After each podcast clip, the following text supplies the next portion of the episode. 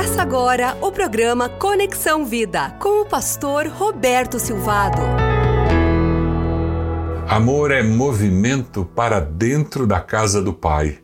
Nós descobrimos a realidade de quem nós somos quando somos acolhidos por Deus, nos arrependemos dos nossos pecados. A história do filho pródigo, ela nos conta a história de dois filhos amados pelo pai, o mais novo cheio de rebeldia, o mais velho cheio de justiça própria. Durante toda aquela parábola no Evangelho de Lucas, capítulo 15, nós encontramos uma referência incrível, poderosa do pai amoroso. Um pai amoroso que ama os dois filhos e que busca esses dois filhos de uma forma muito carinhosa. Nós aprendemos com essa parábola sobre como tratar filhos desobedientes. Nós devemos tratá-los com misericórdia, assim como Deus se relaciona conosco.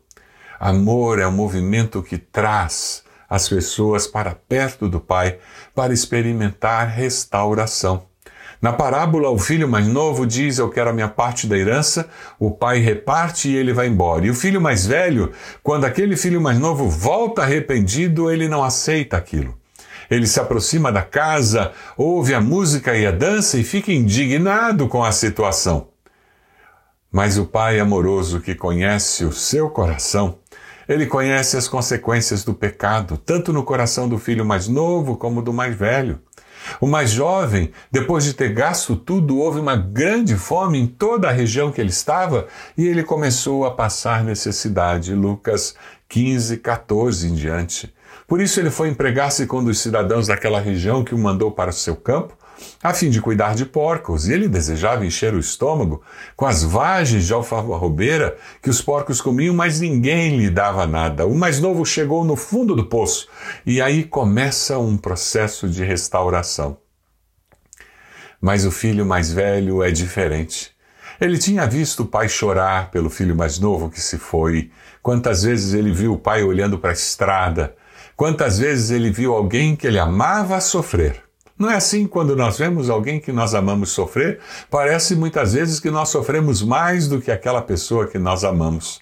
Além disso, aquele filho mais novo deve ter visto as dificuldades financeiras que eram a consequência de dar um terço da herança para o filho mais novo. Dois terços era do filho mais velho. Machucar alguém que nós amamos dói.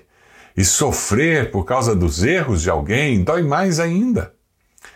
Em Lucas 15, 29, 30, nós encontramos o filho mais velho dizendo para o pai: Olha, todos esses anos tenho trabalhado como escravo ao teu serviço e nunca desobedeci às tuas ordens, mas tu nunca me deste nem um cabrito para eu festejar com os meus amigos. Mas quando volta para casa esse teu filho, que esbanjou teus bens com as prostitutas, matas, matas o novilho gordo para ele. O mais velho tinha um problema muito sério: ressentimento, raiz de amargura. Esse era o grande problema daquele filho. Hebreus 12, 15 nos fala sobre isso e nos alerta: cuidem que ninguém se exclua da graça de Deus que nenhuma raiz de amargura brote e cause perturbação, contaminando muitos. Tantos anos de trabalho, nunca desobedeci a uma ordem sua. Existia cegueira na, no coração daquele filho mais velho. Faltava-lhe a percepção de que ele também era pecador e que ele também, em muitos momentos, não agradou o pai. Como nesse momento em que o pai recebe o filho mais novo. Obedecer Sim, mas com uma atitude errada. O mais velho não cuidou de porcos, mas também estava perdido. Ele não foi para uma terra distante, mas ele estava distante do coração do Pai. Ele não foi para uma terra distante, mas estava distante do coração do Pai. Quando ele diz que ele eu tenho trabalhado como um escravo ao teu serviço, ele revela que ele nunca se viu como filho. Ele se via simplesmente como alguém que servia o Pai, que trabalhava para o Pai. É tão comum nós encontrarmos em nossas igrejas pessoas que vivem dessa maneira. Entregam dízimo, não perdem os cultos, trabalham em ministérios, mas de uma forma legalista. Eles estão num balcão de negócios trocando favores e serviço com Deus. Porque eu entrego o dízimo, o Senhor não vai me deixar passar necessidade financeira, porque eu vou aos cultos.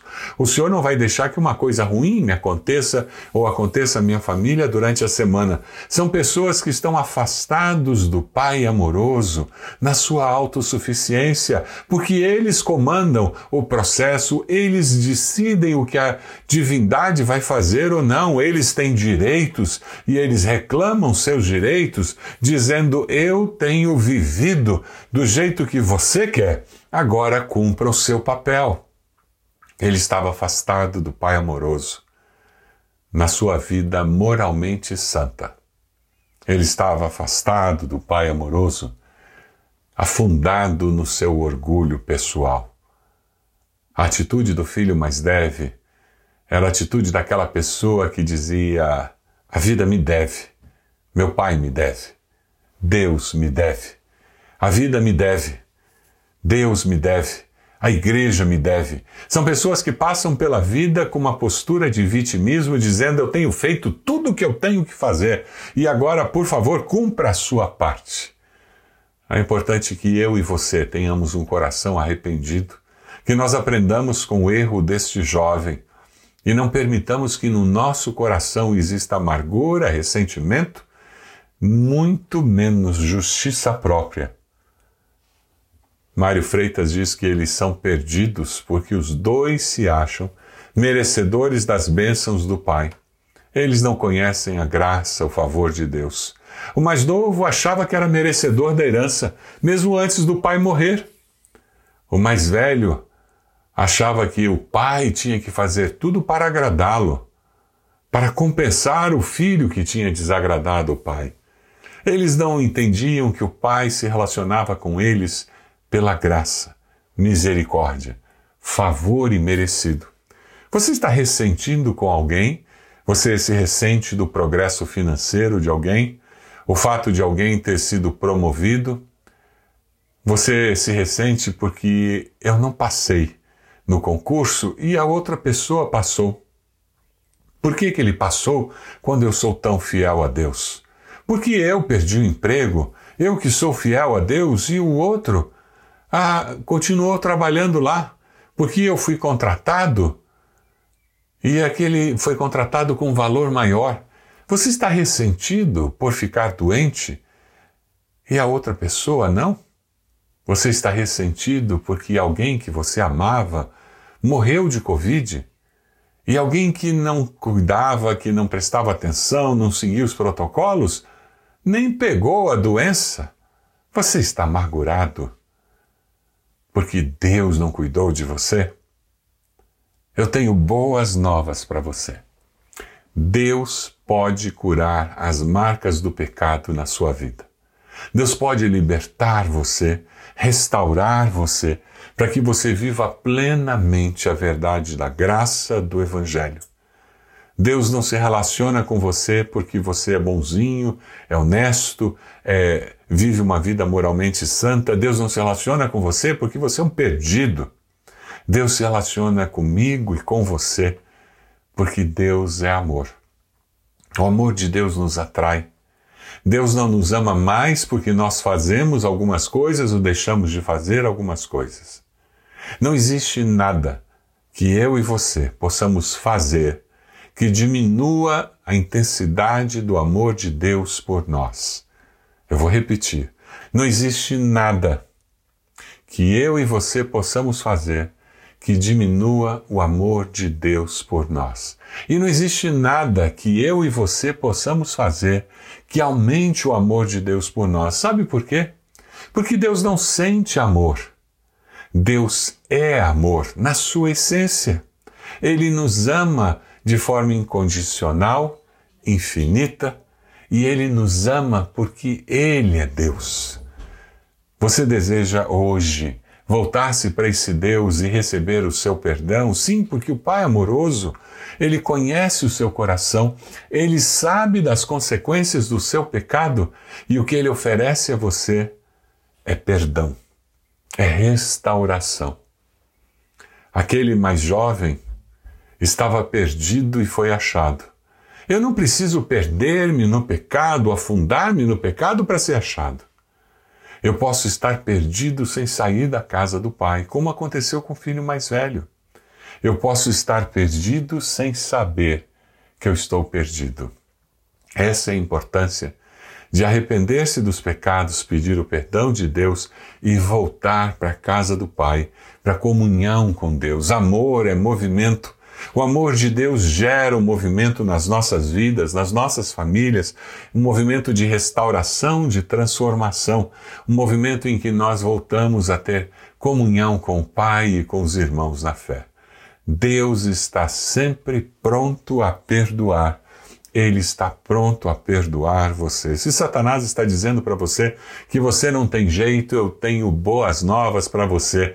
Você pode ser liberto desse pecado, da pornografia, da mentira, da encrenca na área financeira, do relacionamento quebrado, daquele adultério que, tem, que está ameaçando acabar com seu casamento, daquela vida em que você tem sido promíscuo sexualmente e que você precisa buscar santidade. A boa nova é que Deus está sempre pronto a perdoar.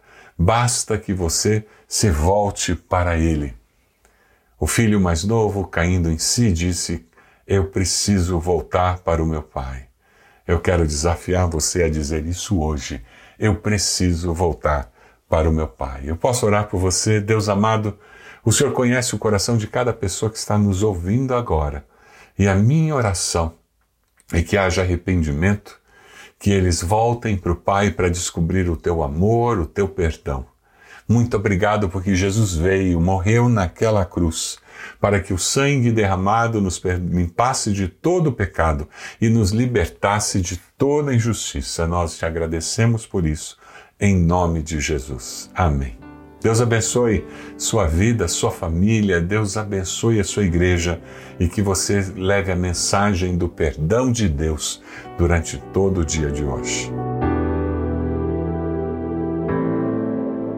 Você acompanhou o programa Conexão Vida. Acesse bacacheri.org e conheça um pouco mais da IBB, uma igreja viva.